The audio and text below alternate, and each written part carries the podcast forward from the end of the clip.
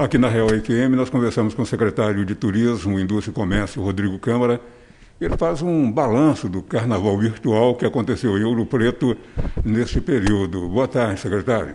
Boa tarde, Antônio. Obrigado por estar aqui com a gente na Secretaria de Turismo, Indústria e Comércio. Finalizando, né, as últimas atividades do Carnaval 2021, eh, Beleza Pura, o Carnaval Online da Prefeitura Municipal de Ouro Preto. Foram ao todo três dias de ações, né, que basicamente foram ações de de homenagem, é, ações saudo, saudosistas, que a gente trouxe um pouco da lembrança dos bons carnavais de Ouro Preto.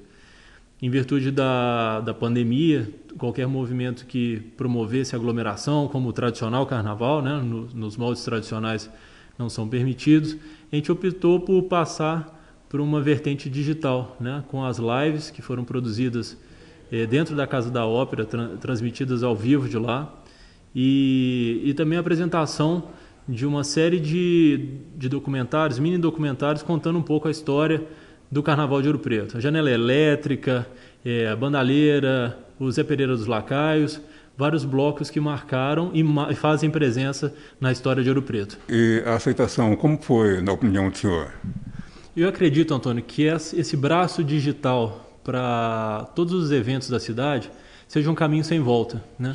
A gente consegue alcançar um público que normalmente é, nesse período não consegue sair de casa, até mesmo por critérios de saúde, por prevenção e por cuidado, é, que a gente consiga levar o conteúdo do que é produzido para pessoas estando em casa mesmo, não só em Ouro Preto, mas também em outras cidades saldo foi positivo, né? É, ainda é positivo porque a gente ainda está produzindo. A gente está na fase final, né? Onde hoje a gente apresenta a vencedora a, a, do concurso Musa, Musa Beleza Pura, a Musa do Carnaval de Ouro Preto, é, representando os monumentos da cidade, né? A gente, a gente mostra as belezas da cidade e a beleza humana também, né? A beleza da mulher ouro-pretana. Quantas participantes?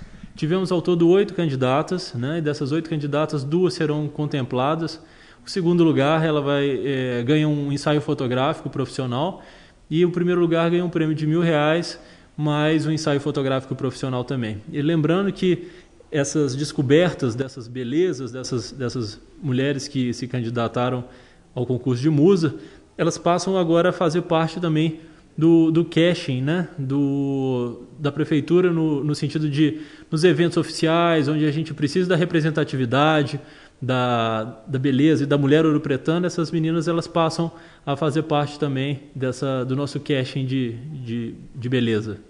Sim, o resultado deverá ser divulgado hoje a partir de que horas? Às 10 horas é a divulgação é, do, do resultado e ao meio-dia a, a entrega dos prêmios. E foi também uma forma de contemplar os carnavalescos, as escolas de samba, para não deixar parado o carnaval de Ouro Preto, né? Isso. É, na verdade, a gente traz uma no, um novo entendimento das parcerias, onde não só assisten, a, o assistencialismo convencional, mas sim uma troca. Né? Na verdade, foi destinado um pequeno recurso às escolas de samba. É, foi feito um convite à Liga das Escolas de Samba, né, que representam os grupos de Ouro Preto. E, e foi feita, na verdade, uma troca, né, uma participação deles nas lives, apresentando ao vivo é, um show da bateria e do puxador, e dessa forma a gente consegue também é, ajudá-los no momento em que a festa ela não, não pode ocorrer, de fato. Mas tudo foi produzido dentro dos protocolos de saúde, com segurança, com distanciamento social e respeitando principalmente a vida. Obrigado, secretário, pela entrevista. Obrigado, até a próxima. Ouvimos o secretário municipal de Turismo, Indústria e Comércio, Rodrigo Câmara, repórter Antônio Isidoro.